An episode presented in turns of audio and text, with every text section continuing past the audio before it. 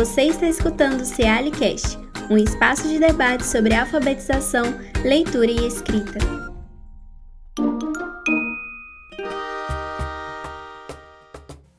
Olá, eu sou Juliano Rocha, professor da Educação Básica nas redes municipal e estadual de Tumbiara, no estado de Goiás.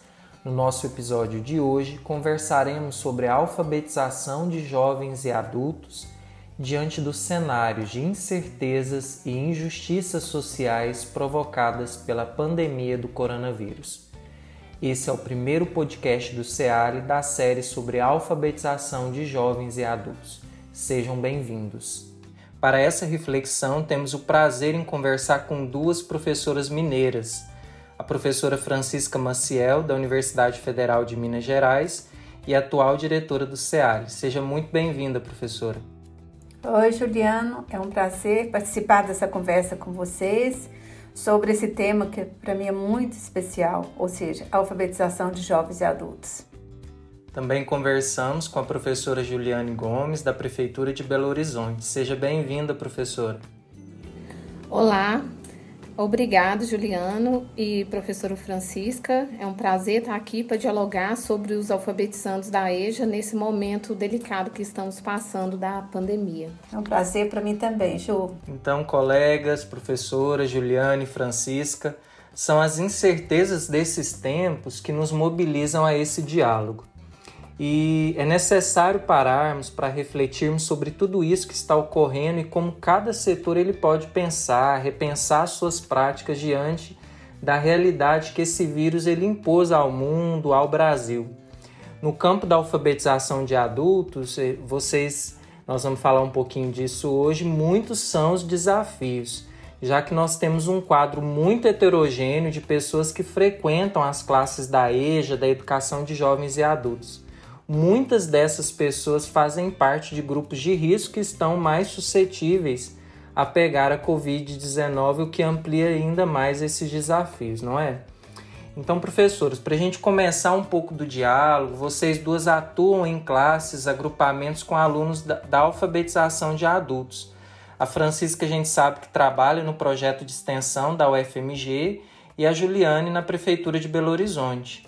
Vocês conseguiram ter contato com seus alunos nesse período de isolamento físico? Como que vocês têm feito isso? O que, que eles relataram para vocês? Então, Juliana, você pode começar falando, contando para a gente? Sim, posso sim. É, eu sou, como o Juliano já falou, eu sou professora da Rede Municipal de Ensino de Belo Horizonte e faço parte de uma turma que a gente chama de turma mista. É, ela tem alunos de alfabetização e vai desde a certificação, que é a conclusão né, da educação básica. Ela funciona fora do espaço da escola, é, centro de referência de assistência social. A turma, ela, eu sou, eu trabalho com unidocência e ela já tem essa característica de possuir alunos mais velhos. E nesse atual quadro, a gente sabe que eles são alunos né, que fazem parte do grupo de risco da, da pandemia do coronavírus. E eu também tenho alguns alunos adolescentes.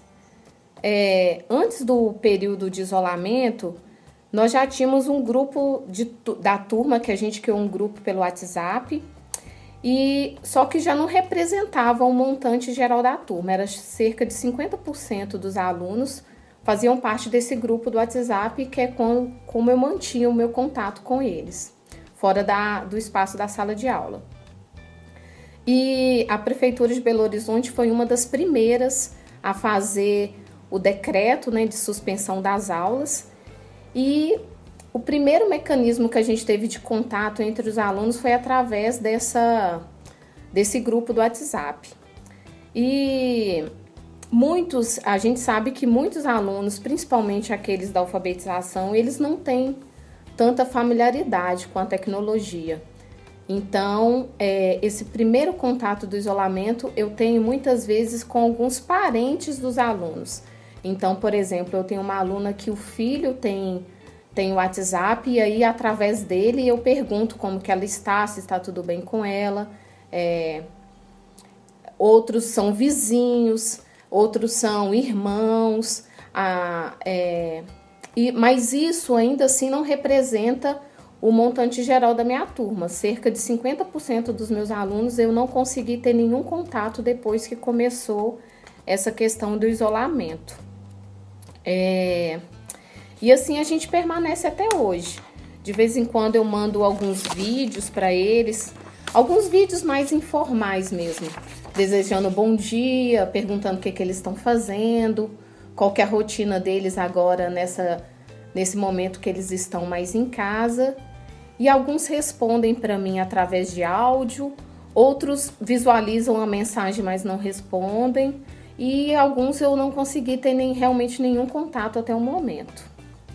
É, na conversa com esses que eu consigo né, falar pelo WhatsApp, eles demonstram muita preocupação com o momento e uma preocupação com a própria saúde, porque a grande parte, a grande parte deles tem problema de hipertensão, tem problema de diabetes, então eles ficam preocupados com essa questão da própria saúde. E, e eu sempre reforço essa questão deles se manterem em casa. É, na comunidade onde tem essa turma, é, a própria comunidade organizou uma, um grupo de assistência às pessoas mais velhas que são moradores da comunidade para conseguir que eles se mantenham em casa. Então, eles levam alimento, às vezes marmita, e até o momento a gente só consegue ter esse contato via WhatsApp mesmo. Nós estamos começando a pensar em estratégias para desenvolver para poder chegar nos alunos, mas o primeiro contato é esse, por telefone. Tá certo, Ju. Obrigado. E você, Francisca, nos diga como que vocês estão organizando, fazendo o projeto na UFMG. Pois é, é Juliano. Eu atuo como coordenadora né, do, desse projeto, é um projeto de extensão, é, um projeto de extensão e chama Projeto de Educação, um programa de educação de jovens e adultos da UFMG. Eu atuo na coordenação do primeiro segmento. O que, que é isso? Então, as turmas de, justamente as turmas de alfabetização né, e consolidação da aprendizagem da leitura e da escrita. E, e, assim como a Juliane relatou, nós vivemos uma situação muito parecida, tá? E, mas como vocês é, sabem, né, esse programa que tem da UFMG que tem mais de 30 anos, ele tem uma abrangência que vai do, das turmas iniciais, das turmas de alfabetização, as turmas todas do fundamental e o ensino médio. Né? E no caso do ProF1, que é o primeiro segmento que nós vamos falar, falar aqui hoje, né, que ele é coordenado então por uma equipe do CEALE, né, que é o Centro de Alfabetização, Leitura e Escrita, lá um órgão complementar da Faculdade de Educação. E quem atua né, como, como, como professores alfabetizadores dessas turmas são alunos das licenciaturas da UFMG, e aqui então nós já temos uma, uma diferença né, em relação ao que a Juliane nos falou, porque a Juliane ela é professora, né, professora efetiva da Rede Municipal de Belo Horizonte, assim né, como você também lá em Goiás. É, e no caso do ProF1, os monitores, ou seja, os professores, né, são os alunos das licenciaturas. E, as, e nós tivemos, né, nós iniciamos o, o semestre letivo no início de março. Então, nós tivemos apenas duas semanas de atividades com os alunos do, no, no ProF1. Isso porque a partir do dia 15 de março, nossas atividades, elas presenciais, elas foram totalmente paralisadas. Então, é, aí a gente também tem uma diferença do tempo, né, do que a Juliane teve com os seus alunos e o tempo nosso de apenas duas semanas, né? E é claro que é, quando nós paralisamos as atividades em função da pandemia, ainda tinha esperança de que em maio a gente, nós iríamos retomar as nossas atividades presenciais, né? Coisa que tá assim impossível, né? E acho que talvez assim, esse ano fica até difícil a gente pensar, mas enfim. É, diante disso, né, nós, é, o que eu fiz foi retomar as, as reuniões com os monitores, pensando numa organização do que, que nós poderíamos fazer e por onde começar, né? E isso pensando que nós iríamos retomar em março.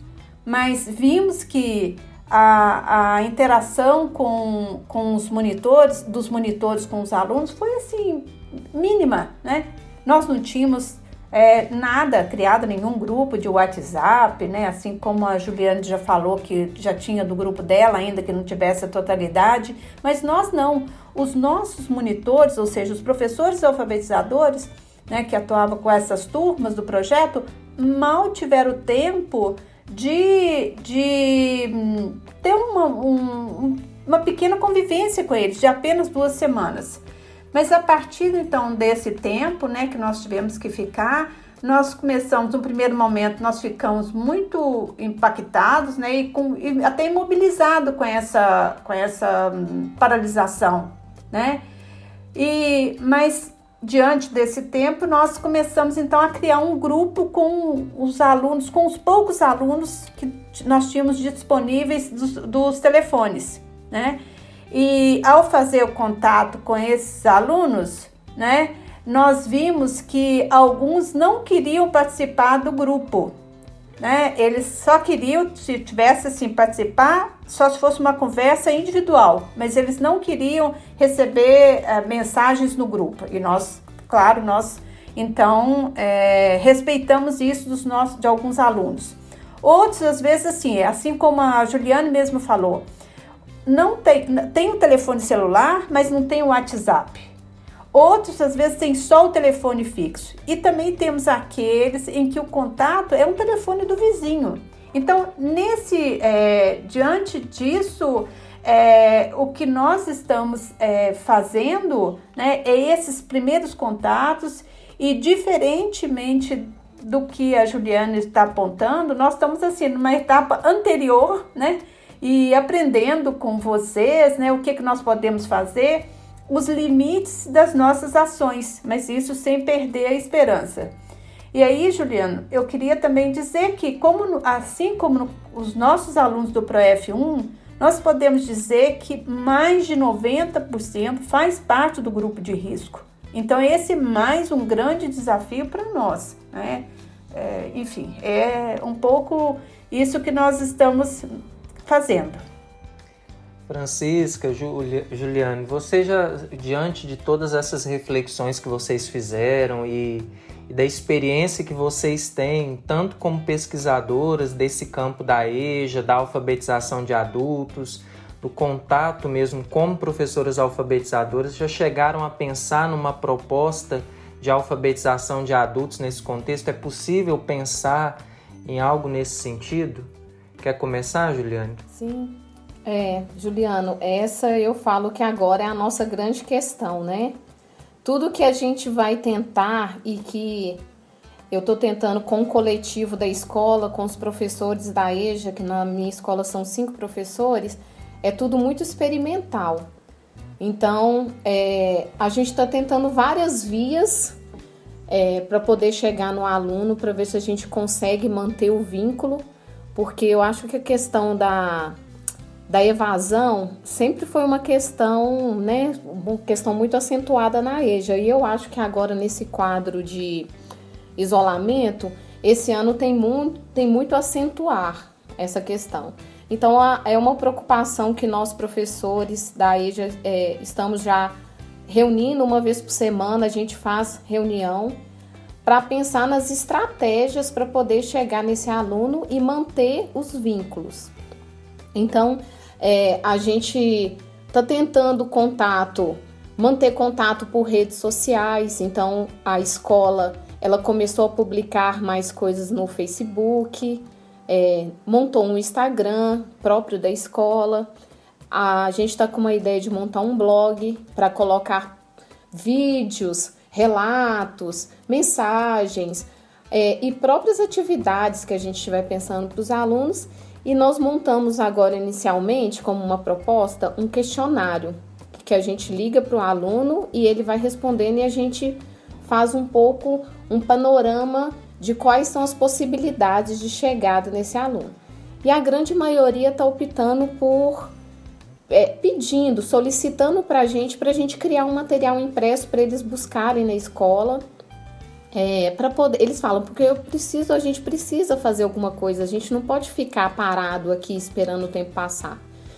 E eu, eu acredito que isso é uma via que talvez é que vai funcionar mais. A gente ainda não fez o material, a gente está construindo, o material está em processo de construção.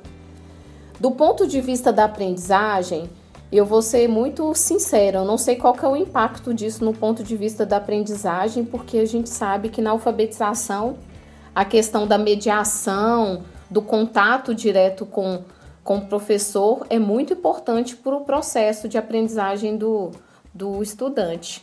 Mas eu acho que é, mesmo assim ele pode ter um fator positivo nessa questão de manter um certo vínculo com o aluno. Ele vai lá na escola, na portaria da escola, pega um bloco de atividades, atividades que a gente está tentando fazer o máximo possível com autonomia. E depois, é, depois de um certo tempo ele volta lá, entrega esse material que ele fez e a gente já vai ter montado outro material. É um caminho que a gente está tentando. Se vai dar certo, eu não sei. A gente tá, né? É tudo como eu te falei, que eu acho que também deve ser um pouco que você está vivendo aí no seu município, no seu estado. É tudo muito experimental, a gente não sabe se vai dar certo, mas a gente está tentando para justamente não perder esses alunos, porque já tem relatos de aluno falando que assim, ah, esse ano acabou, agora só ano que vem. E eles mantêm, é, eu percebo que eles mantêm muito essa lógica do ano letivo. Então segue né, o ano escolar muito à risca, mesmo na EJA, aqui na Prefeitura de Belo Horizonte, eles podem ser matriculados a qualquer momento e podem ser certificados também no, no decorrer do ano. Eles ainda seguem muito essa cultura da lógica do ano letivo. Então, muitos já falam: será que a gente vai voltar esse ano? Será que não é melhor já deixar para o ano que vem? E o nosso receio é que ele não volte, né? Então, é uma luta constante em relação a isso. As nossas propostas se passam muito por isso, pensando nas redes sociais, para quem tem acesso às redes sociais, principalmente os mais jovens, pensando numa, num material mais concreto para aqueles alunos que não têm essas condições de, de de, que não tem condições de e familiaridade com a tecnologia. Então é tudo muito novo e nós estamos aí no, nesse processo de construção dessa proposta. E aí, Francisca? E lá na UFMG? Pois. Então, olha, é, lá aqui nesse projeto, né, atualmente nós temos, eu, eu coordeno sete monitores monitores que atuam como professores é, nessas, nas turmas de alfabetização e consolidação. Né? Então, é preciso que faz parte do, desse projeto não só a atuação desses monitores em sala de aula, mas também a formação desses licenciados. E nesse sentido, nós mantivemos as nossas reuniões semanais né, de formação. Então, era, é, é, muito importante o trabalho com as leituras, com os livros de Paulo Freire. Né? Nesse, nesse tempo, nós tivemos também a, a oportunidade de ler e discutir a pedagogia da autonomia, textos do Miguel Arroio e as nossas reuniões de planejamento, certo? Só que agora o nosso desafio está muito maior, porque como planejar essas atividades para serem desenvolvidas à distância, né? E nesse, nesse momento, então, nós estamos focados em duas grandes frentes, né? Que a primeira é desse mesmo acolhimento à distância. É, parece assim, muito estranho, né? A gente ficar falando em em acolhimento quando nós não podemos olhar e sentir o olhar do outro, né? Nós não podemos nos abraçar, né? ter esse carinho, esse, esse contato com os nossos é, né? E então o que nós estamos fazendo agora nessa última quinzena de junho, né? Como eu disse, é ligar, né? Via WhatsApp a, com muita semelhança do que vem sendo feito né, pela turma da, a, da Equaju, a gente manda pequenos áudios né, e pequenos vídeos. Esses vídeos é, a gente tem um cuidado muito grande para que eles sejam mesmo pequenos, para que eles não gastem muito os seus dados móveis, né? porque a gente sabe que muitos usam os dados móveis no telefone, então não é justo às vezes a gente ficar mandando vídeos é, para que eles gastem o que eles podem, os que eles têm direito. Outra coisa, às vezes a gente faz leituras de pequenos poemas, né? Os poemas são muito discutidos, selecionados, que falam um pouco da amizade, do amor, da gratidão, né? E aí nós temos os poemas, às vezes, de Mário Quintana, Fernando Pessoa, é, Carolina de Jesus, né? E outros poemas que nós enviamos para eles através de áudios. E é, alguns comentam, né? Mas assim, outros nem comentam, só ouvem e não comentam, né? E, e isso a gente deixa muita vontade.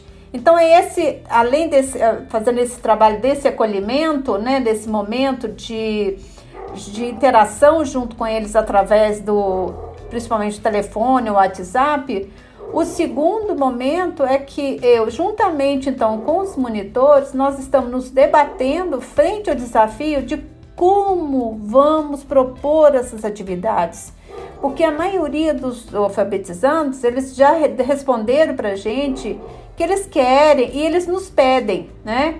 E, e, é muito interessante porque eu conversando né, com, com, com a auxiliadora, ela disse, ela falou assim, não, eu preciso de atividade escrita. Eu quero pegar o lápis e pôr no papel.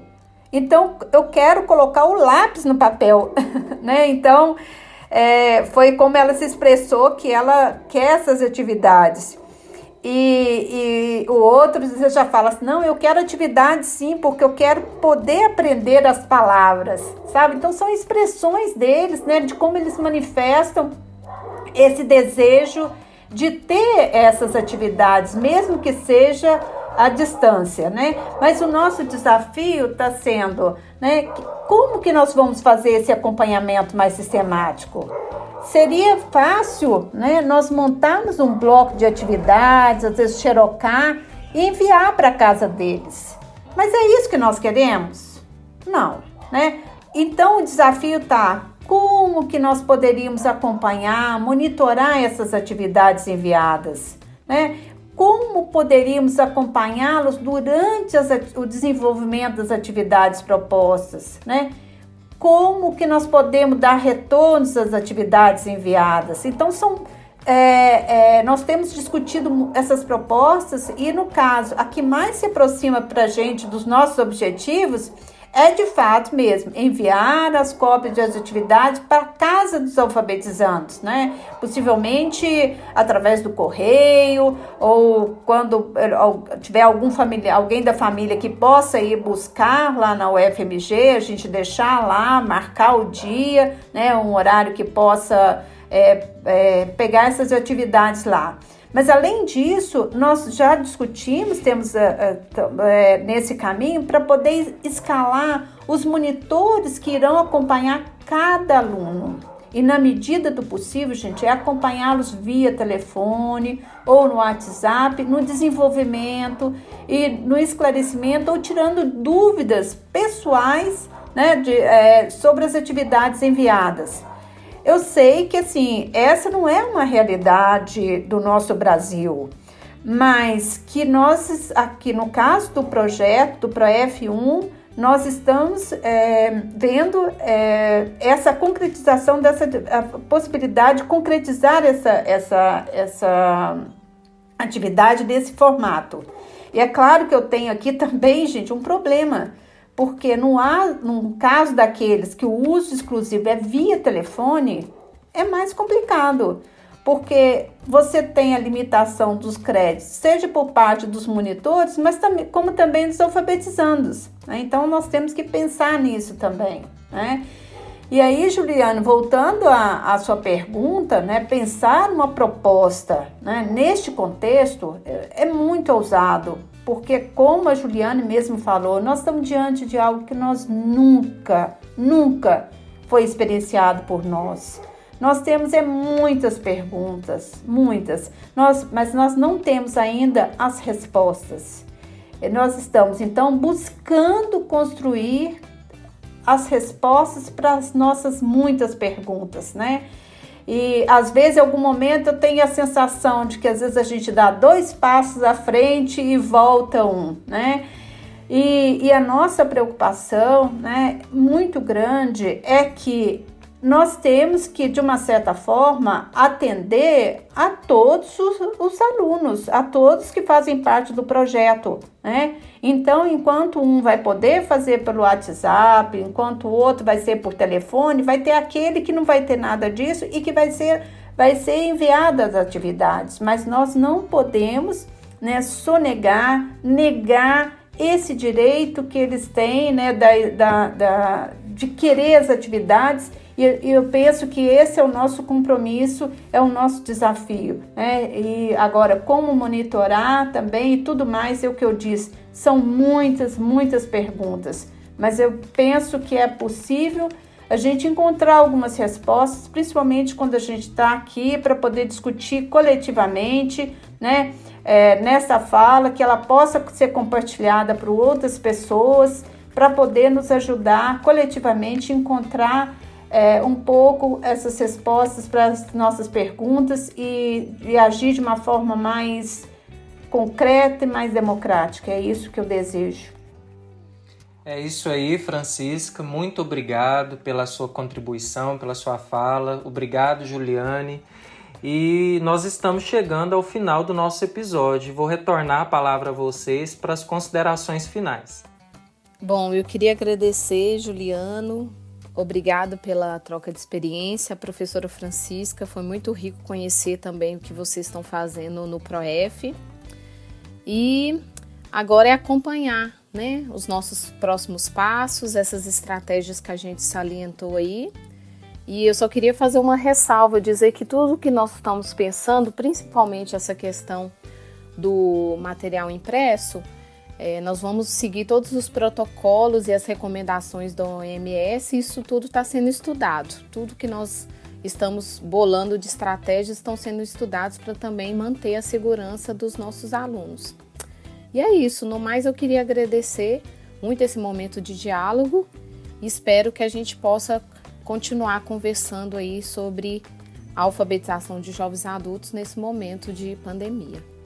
Juliane, muito bem lembrado o que você disse sobre os protocolos de saúde, porque nós falamos muito das atividades, do envio de atividades para os alunos, né, para os nossos estudantes, e essa tem sido uma demanda muito grande por parte deles, né, e também uma seria um, uma, um modelo, né, de maior acesso a todos os estudantes por uma vez que vários têm problemas com, com internet, WhatsApp, etc e tal. E, mas com certeza essas atividades, quando forem enviadas, elas, isso só vai acontecer quando tivermos o aval né, é, do Ministério da Saúde de que isso é possível, de que sem nenhum problema para ninguém, porque neste momento o mais importante para todos nós é cuidarmos da nossa saúde, né? E no mais eu queria muito é agradecer a oportunidade de ter essa conversa aqui junto com vocês, né? Aprendendo, né, juntos, compartilhando as nossas perguntas, as nossas dúvidas, né? E tentando buscar as respostas. E vejo que este momento o que nós precisamos ter é muita esperança esperançar e ter a confiança de que isso vai mudar, né? Então é o nosso nosso desejo, então vamos continuar a acreditar e a esperançar. Obrigada. Professora Francisca, professora Juliane, mais uma vez, muito obrigado pelo diálogo. A partir das experiências de vocês, nós fizemos diferentes reflexões sobre a alfabetização de adultos é, nesses tempos que não podem ser vistos apenas como tempos de uma pandemia, de uma doença. Como a Francisca mesmo mencionou, lembrando o nosso mestre Paulo Freire, é tempo de esperançar. Aliás, eu acho que esse verbo ele melhor se adequa se sempre conjugado no plural. É tempo de nos esperançarmos, não é verdade? Vocês reafirmam a necessidade de nós pensarmos práticas de alfabetização democráticas e, por isso mesmo, práticas inclusivas, humanas, sensíveis aos perfis dos nossos alunos. Para findar, agradecendo a vocês e as pessoas que ficaram nesse episódio conosco, fechamos com os versos de uma escritora goiana aqui da minha terra, a poeta Cora Coralina. E ela diz assim: não sei se a vida é curta ou longa demais para nós, mas sei que nada do que vivemos tem sentido se não tocamos o coração das pessoas. Um abraço a todos vocês que ficaram conosco nesse episódio e até a próxima, pessoal. Tchau, tchau. Tchau. Este foi o Cealicast. Você pode nos escutar no Spotify e no YouTube. Se quiser, você pode enviar sugestões de temas e perguntas para o nosso e-mail cealicast.gmail.com.